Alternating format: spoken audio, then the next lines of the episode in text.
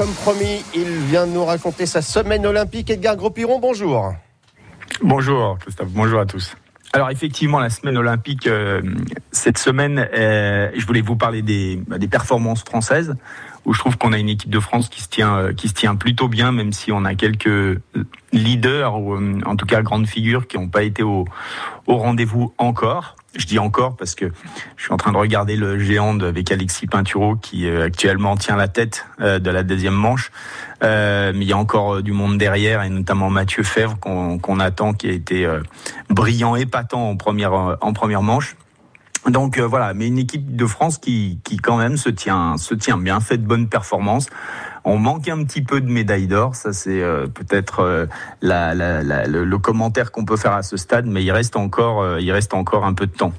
Je voulais parler aussi, il y a une affaire en cours, c'est l'affaire Valieva, qui est une affaire assez qui, secoue pas mal le monde, le monde olympique aujourd'hui, puisque c'est une jeune patineuse russe qui a moins de 18 ans, donc qui est pas concernée en fait par les sanctions euh, antidopage et qui a été contrôlé justement euh, euh, avec un contrôle positif au mois de décembre. L'affaire a été révélée seulement euh, le lendemain de la cérémonie d'ouverture et là aujourd'hui, ben en fait, ça bloque la remise des médailles de son épreuve et on ne sait pas si elle va être si elle va être euh, si elle va pouvoir participer aussi à l'épreuve par équipe. Donc voilà, il y a, tout un flou autour de ça.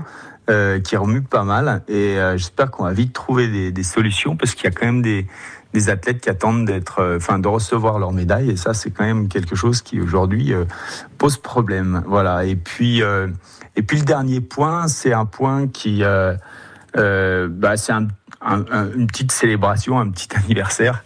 Il y a beaucoup de, de célébrations aujourd'hui qui, qui, qui, célèbrent les 30 ans des Jeux d'Albertville. Et donc, je trouve que c'est assez sympa parce que ça crée une petite émulation autour de ces, autour des Jeux et autour de l'Olympisme. Donc voilà, c'était un petit salut à, à qui va euh, organiser aujourd'hui une célébration à l'occasion des 30 ans de, des 30 ans des Jeux d'Albertville, puisque jour pour jour, le 13 février 92, Tignes organisait l'épreuve des bosses. Voilà. Et euh, on était quelques Français au départ, et Olivier Alamand et moi avons amené deux médailles. Donc euh, voilà, c'est un petit clin d'œil à, la station de Tignes. Voilà. C'est ce que je voulais vous, euh, dire au sujet de cette semaine olympique. Qu'on retrouvera la semaine prochaine à 9h moins le quart. Merci beaucoup, Edgar Gros-Piron.